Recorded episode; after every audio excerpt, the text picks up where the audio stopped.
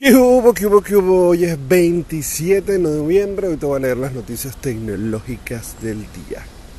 Fujifilm con una actualización hizo que unas cámaras cambiaran de 102 megapíxeles a 400 megapíxeles, o sea, sin necesidad de tener que comprar una cámara nueva, pues casi que triplicó o cuadruplicó eh, la resolución lo cual demuestra que muchas de esas cosas pues claramente se pueden hacer con simple actualizaciones.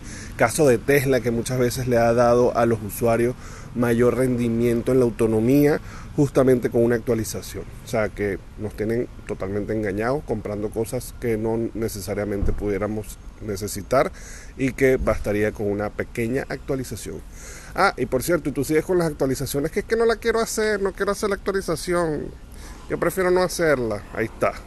Los nuevos televisores OLED de Panasonic que son transparentes, seguramente ya lo han visto en algunas publicaciones por ahí, donde básicamente es como un vidrio y cuando tú quieres pues empiezas a ver la televisión y cuando no le va controlando la luz de tal manera que puedas ver transparencia o a través del televisor. La verdad que eso pues diría, bueno, ¿y para qué necesito eso? La verdad, tienes toda la razón, no hace falta eso bajo ninguna circunstancia, es una ridiculez, pero lo que sí tiene muy bueno es pues el manejo de la luz.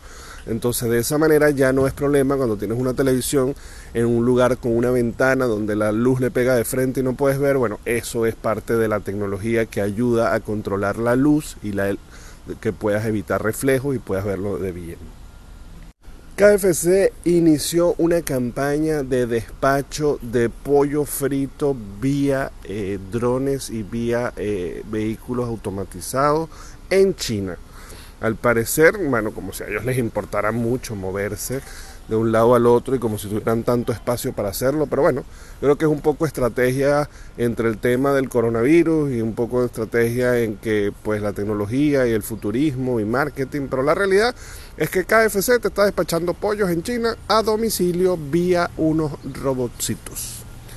Y bueno, estas son todas las noticias del día de hoy. Nos vemos mañana. Bye bye.